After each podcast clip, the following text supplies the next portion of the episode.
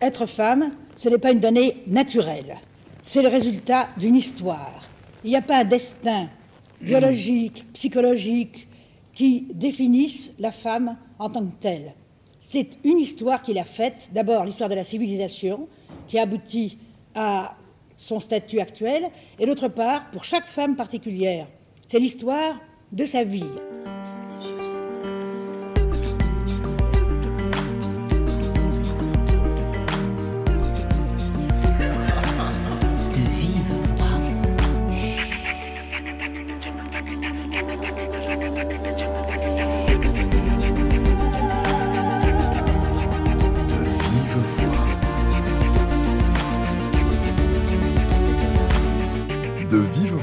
Pascal Paradou. Être femme ou le devenir, comme dit Simone de Beauvoir dans son nouveau roman, Marie Dariussec préfère le mot de fabriquer. Fabriquer une femme, ou l'histoire de deux jeunes femmes dans les années 80 qui quittent la province, on disait comme ça à l'époque, pour aller à Bordeaux, puis monter euh, à Paris. Leur chemin se sépare, mais l'amitié est là, toujours, qui les fait se retrouver. Bonjour Marie Dariussec. Bonjour Pascal Paradou. Vous vous inscrivez dans la lignée de, Beauvoir, qui, quand même, avec son essai Le, deuxième sexe dans les années 50, a marqué l'histoire du féminisme Oui, je m'inscris complètement et avec bonheur, plaisir dans la lignée de Simone de Beauvoir. J'ai évité le mot devenir parce que ça m'inscrivait trop dans sa lignée. J'ai aussi évité euh, le titre construire une femme. Là, c'était un peu trop Derrida. Je voulais pas non plus euh, proposer un roman qui fasse un peu peur, qui soit dans la déconstruction, etc.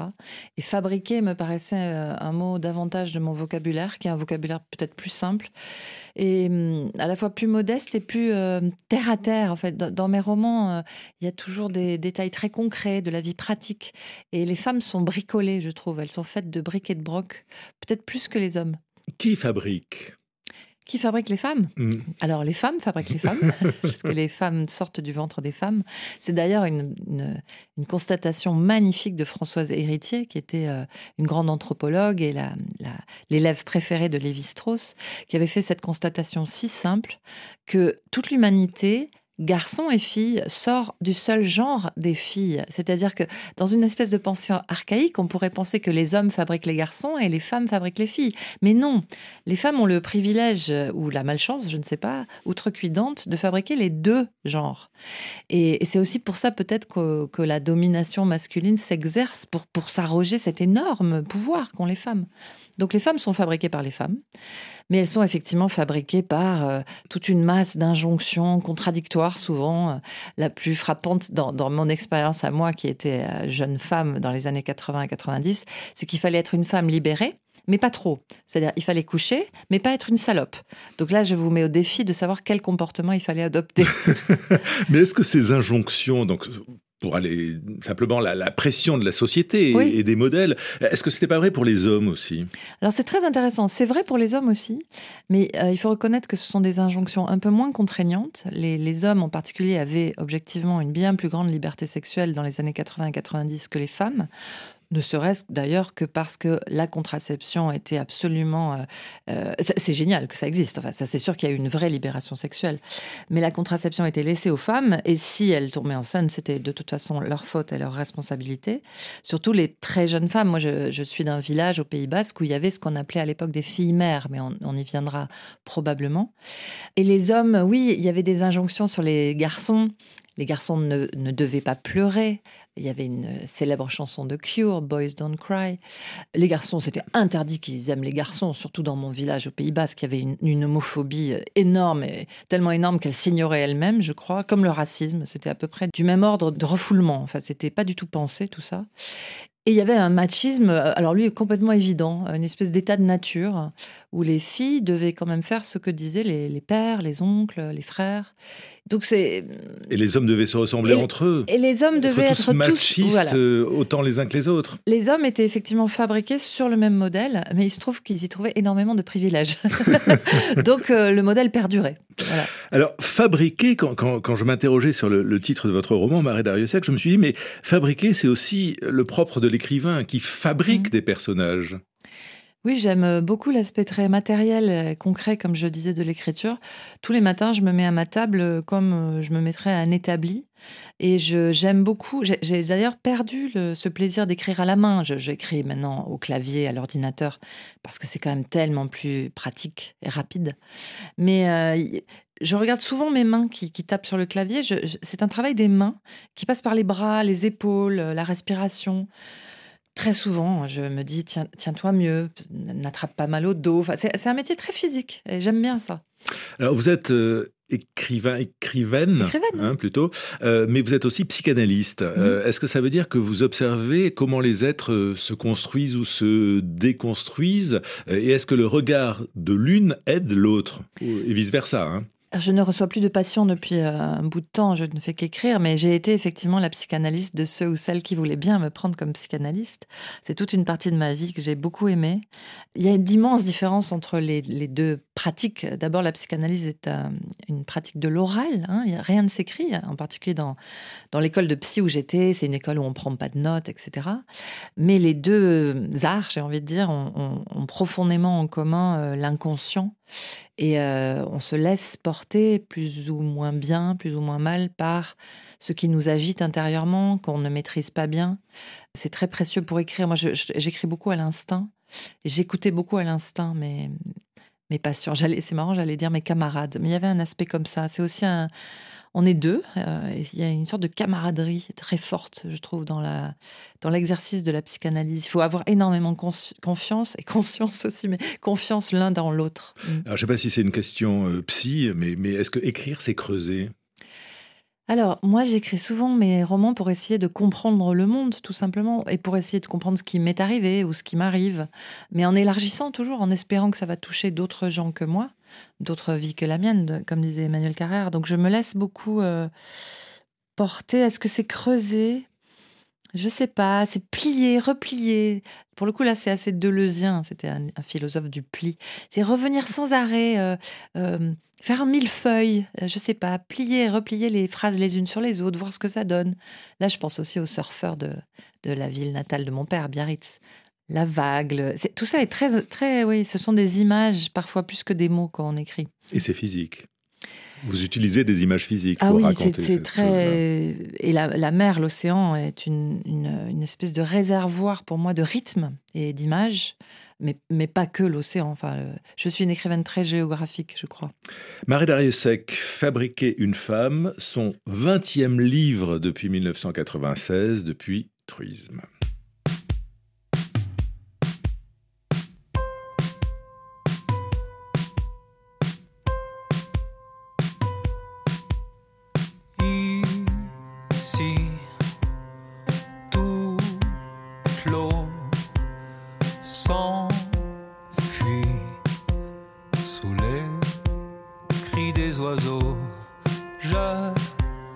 suis l'enfant récit, celui de mes parents.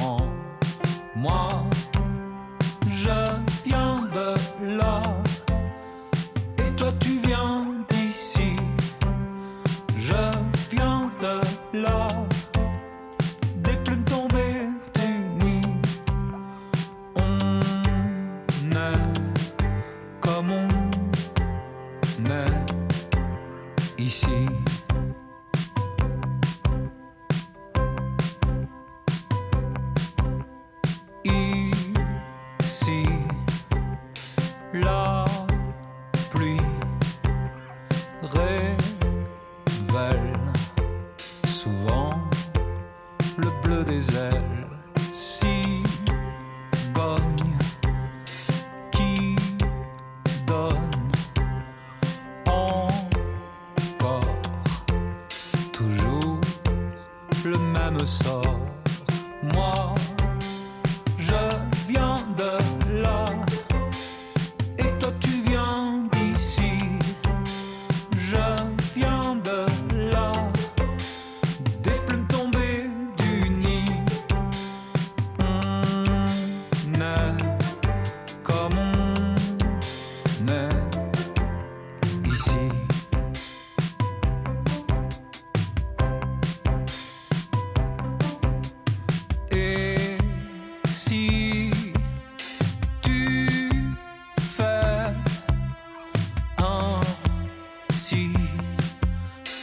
Et tant de gestes n'oublie jamais qui tu étais et qui tu restes. Moi, je viens de là et toi tu viens d'ici. On est comme on est Hildebrandt sur RFI en attente de son second album qui s'intitulera Will. Euh, Marie Dariussec, avec euh, ce roman Fabriquer une femme, vous restez dans, la veine féministe et, romanesque qui vous euh, caractérise depuis le premier roman, hein, parce que Truisme est un roman sur le féminisme et sur le corps des femmes. Mais dans celui-ci, vous retrouvez deux de vos personnages, Rose et, Solange, qui étaient présentes dans les derniers romans. C'est l'intention d'écrire une saga dans le désordre parce que c'est pas chronologique euh, oui, enfin non. Alors oui ou non Le mot saga euh, ne, ne m'était pas venu, peut-être trop islandais, peut-être trop... Euh... J'adore les sagas, mais disons que c'est une modeste série dont on peut prendre euh, les morceaux comme on veut. Il n'y a aucune nécessité d'avoir lu les autres et de les avoir en tête. Et effectivement, euh, je me suis surprise moi-même à vouloir combler le, trou finalement qui, a été entre deux volumes, pour dire ce mot. Euh, il me manquait le morceau de leur vie à ces deux personnages, ou les entre, disons entre 15 et 25 ans. Parce que dans Star Wars, on appellerait une prequel. Exactement. et donc, j'ai fait une, ma propre préquelle. Et hum, je me suis beaucoup amusée parce que c'était la première fois de ma vie que je devais relier euh, les deux bords d'une chronologie, disons. J'adore travailler avec ces deux personnages, les ressortir comme on ressortirait des, des Playmobil d'une boîte et puis leur faire jouer des nouvelles aventures. Euh, ce sont vos poupées Ce sont mes poupées, mais ça n'est qu'une histoire de mots, bien sûr. Enfin, c'est Solange et Rose, c'est moi et moi. C'est aussi pas moi et pas moi. C'est fait de souvenirs. Beaucoup des scènes du livre, je les ai vraiment vécues, mais c'est des extrapolations de ces souvenirs aussi. Enfin, c'est comme ça que les écrivains écrivent hein, des romans. Et puis, je me suis rendu compte petit à petit que je me. Y bien sûr, il y a Simone de Beauvoir, mais il y a aussi les grands prédécesseurs, les, les auteurs qui aimaient reprendre des personnages. Il y en a plein, en fait. Balzac, Zola, Faulkner a travaillé toute sa vie avec les mêmes personnages. Et je, je me sens très bien là-dedans. J'ai plus besoin d'imaginer d'autres personnages. Je les reprends et voilà. Vous les retrouvez. Je les retrouve. Euh, en ouais. tout cas, vous les retrouvez à un moment qui est essentiel et, et très important, c'est la, la, fin de l'adolescence et mmh. le début de, de l'âge adulte, à un moment où elle, mais chacun s'interroge sur euh, sa vie, son avenir, mmh. parce que finalement, à, à 15-20 ans, on ne sait pas ce qu'est l'avenir. Mmh. Où est mon futur, dit Rose? C'est une question angoissante. Oui, légère mais angoissante. Je, je, suis beaucoup moins angoissée à l'âge que j'ai aujourd'hui que je me rappelle quand j'avais la vingtaine et je vois mes enfants qui ont maintenant la vingtaine. C'est un âge très angoissant. Et comme Rose et Solange, c'est un âge euh, où on se cherche sexuellement, où on essaie de faire euh, ce qu'on peut dans les dans les ordres quand même qui nous sont donnés sans arrêt de, de, la part du monde et de la société, et où on a en même temps une incroyable vitalité euh, physique, psychique même. On est dans une forme éblouissante et qui s'ignore. D'où d'ailleurs l'horreur euh, des années SIDA que le roman euh, traverse aussi et que j'ai traversé. Le, SIDA qui s'abattait sur des jeunes corps en pleine forme, quoi. C'était absolument atroce. Moi, j'en veux toujours beaucoup.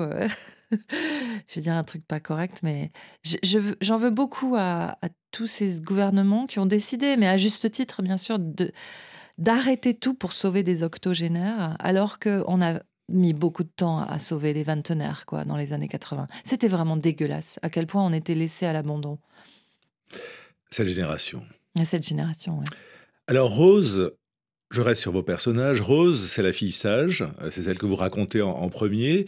Euh, elle veut se marier avec son amoureux de l'école primaire. Quelle idée Quelle idée bah, Elle va le faire. Elle va le faire. Elle va avoir des enfants. Euh, elle veut être psy, elle va être psy, mmh. et tout roule. Tout roule. C'est le bon petit soldat. C'est le bon petit soldat. Et puis, deuxième partie du livre, il y a Solange. Alors là, c'est l'inverse. Elle a un enfant, elle tombe enceinte à 15 ans, et elle veut devenir actrice. Oui, elle a tout faux, quoi. Elle, euh, oui, c'est une absolue catastrophe, la vie de Solange au démarrage. C'est-à-dire qu'effectivement, elle tombe enceinte euh, d'un enfant. C'est peu de dire qu'elle ne le désire pas. Elle aura cette phrase à un moment du, du roman plus tard que accoucher et être mère, ça n'a rien à voir. Solange, elle est massacrée par cette première grossesse, par cette grossesse. Ça sera la seule de sa vie, ça lui aura suffi. Mais elle poursuit un rêve. Les deux poursuivent un rêve d'ailleurs, parce que Rose aussi, en fait, c'est un vrai métier. Elle veut faire ça. Elle a... C'est une psychologue très étrange. C'est quelque chose que j'ai développé dans d'autres livres davantage. Elle a une sorte de pouvoir de rebouteuse, de sorcière dans les mains. Solange, à, sa façon, est extrêmement euh, pratique. Elle se demande comment on fait pour devenir actrice et elle a décidé d'y arriver. Et puis elle fait tout ce qu'il faut elle pour fait tout, y sauf arriver. coucher, sauf coucher, parce que elle, elle, euh, Elle couche avec Prince quand même. oui, mais pas pour devenir actrice. C'est vrai. Par curiosité. Elle rencontre Prince Quand même, que au Prince- bain douche, Prince- qui est la grande boîte des années 80 à Paris, et elle couche avec Prince. Mais Prince vous proposerait de coucher? Moi, je dirais oui, franchement. ne serait-ce que par curiosité, et puis pour toucher une star, pour euh, voilà. Bon, il est mort le malheureux. Mais oui, elle, non, elle couche pas avec lui pour euh, pour devenir actrice. Elle refuse par contre de coucher avec un réalisateur et un producteur qui ressemblent furieusement à, à Harvey- Weinstein et à d'autres euh, qu'on connaît. Et elle ne le fait pas. Et ça, ça la dégoûte. Ouais. Elles se construisent comment? Vous les construisez comment? En miroir, en opposition? Vous parlez à un moment dans, dans- dans le roman Marie Dariussec de filaments vibratoires entre elles. Mm. C'est ça l'amitié ou la sororité? Elles se construisent pas en miroir, elles sont ou alors des miroirs qui les opposent. Elles sont extrêmement différentes. C'est d'ailleurs quelque chose que j'ai travaillé beaucoup. Euh, au début, la première version, je l'ai trouvée trop proche, donc j'ai marqué leurs différences. Euh, c'est une euh, amitié d'enfance et les amitiés d'enfance sont particulièrement riches en malentendus parce qu'on évolue forcément différemment. Mais comme j'ai appris dans la vie, le malentendu est, un des liens les plus solides. Donc il y a du malentendu entre elles comme dans toutes les relations fortes et elles se comprennent pas très bien, c'est vrai. Euh, Solange a Mais elles se quittent pas non plus. non, hein. elle se quitte pas. Solange a besoin par moment de Rose et on connaît tous et toutes ces amitiés-là, ces amis-là qui se rappellent de vous quand ils sont dans la détresse ou quand elles ont besoin de vous. Rose est beaucoup plus généreuse, sous un aspect plus ingrat, plus peut-être moins sympathique, je ne sais pas. Rose est réellement généreuse, elle ouvre les bras. Et Solange arrive à lui dire merci de temps en temps. Rose et Solange, dans, ce temps où tout est possible et, tout est incertain encore, euh, j'aimerais, Marie Dariussec, que vous nous lisiez un, un extrait de Fabriquer une femme. Donc Solange est enceinte, euh, elle va au lycée et, et sa copine Rose est à côté. Ça ne peut pas être en train d'arriver. Mais ça lui arrive. Elle a passé la période où elle espérait s'endormir et qu'au matin le problème n'existe plus. Elle a passé la période de la pensée magique et aussi de la corde à sauter pour décrocher le truc et que tout parte dans le sang. Bien sûr l'avortement. Mais où on va et à qui on demande et avec quel argent et aussi c'était l'été, la lumière, le soleil et il aurait fallu compter les jours. Et d'ailleurs elle avait compté un peu, mais difficile, des règles irrégulières et ça personne ne vous en parle. D'ailleurs, ça va mieux. Elle pourrait presque y croire. Son ventre est très dur mais plat, ses seins sont durs et gonflés, elle qui était une planche à pain. Il y a des jours où elle pourrait se dire qu'elle a pris, disons, du tonus. Tout son corps est devenu compact et comme armé. Moins de nausées. Il y a eu un matin où, le temps qu'elle arrive au lycée, après tous les arrêts, tous les virages, tous les villages, elle s'est endormie quelques secondes et s'est réveillée, oui, comme neuve. Un allègement de tout son petit corps, comme si des ailes d'insectes lui avaient poussé dans le dos, bourdonnantes et rapides, la hissant vers un avenir métallique. Je ne peux rien changer au passé, ma Solange, mais je te dis que l'avenir t'attend. Et ce jour-là, elle a presque passé une bonne journée. C'est elle qui a été choisie en français pour jouer Antigone. Enfin, jouer, c'est beaucoup dire. Lire deux scènes en classe avec Rose.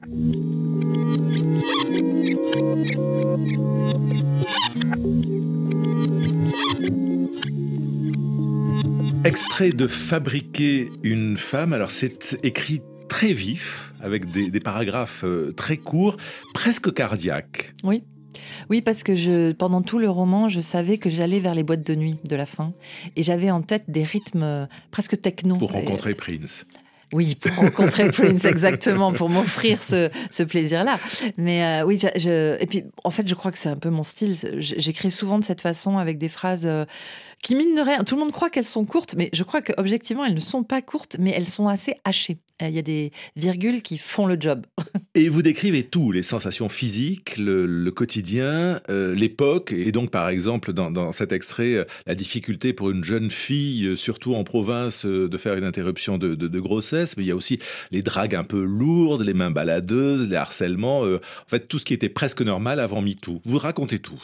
Oui, c'est des souvenirs, hein, c'est tout simplement des souvenirs. Et puis vous évoquiez mon premier roman Truisme. Truisme, j'ai- mis le temps à me rendre compte qu'il était vraiment né du harcèlement de rue. Parce que ça portait pas de nom à l'époque. Mais quand j'ai débarqué à Bordeaux puis à Paris dans les années euh, bah, 90, euh, j'étais ni. Vous voyez, je vais déjà commencer à m'excuser en disant j'étais ni plus jolie qu'une autre, ni j'étais pas habillée court, vous voyez. Non, mais c'est n'importe quoi, ça. C'est ancré en moi.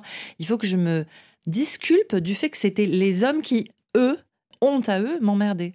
Mais j'étais sans arrêt interrompue dans la rue. Bien entendu, la plupart d'entre eux n'étaient pas des violeurs, mais ils se croyaient le droit de m'interrompre. C'est un énorme malentendu. Les filles n'ont pas envie d'être interrompues dans la rue. Il faut vraiment que les hommes le sachent. Donc c'est un roman d'époque. C'est un roman d'époque qui, j'ai l'impression, parle aussi beaucoup à la génération après MeToo parce que ça leur raconte d'où on vient quand même. Hommes et femmes, hein, d'où on. À quoi peut-être on pourrait espérer tendre à, ce que ça, ça arrive plus, quoi.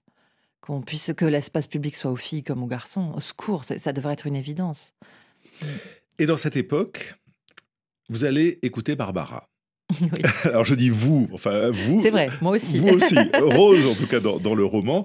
Et euh, vous racontez la messe que c'était. Oui. Et puis les vous vous rappelez Pascal je me... C'est exactement ce que je vais vous dire. Je me souviens exactement de ce que c'était parce que je suis allé écouter aussi beaucoup Barbara. Et il y a des pages formidables hein, pour cet amour de Barbara.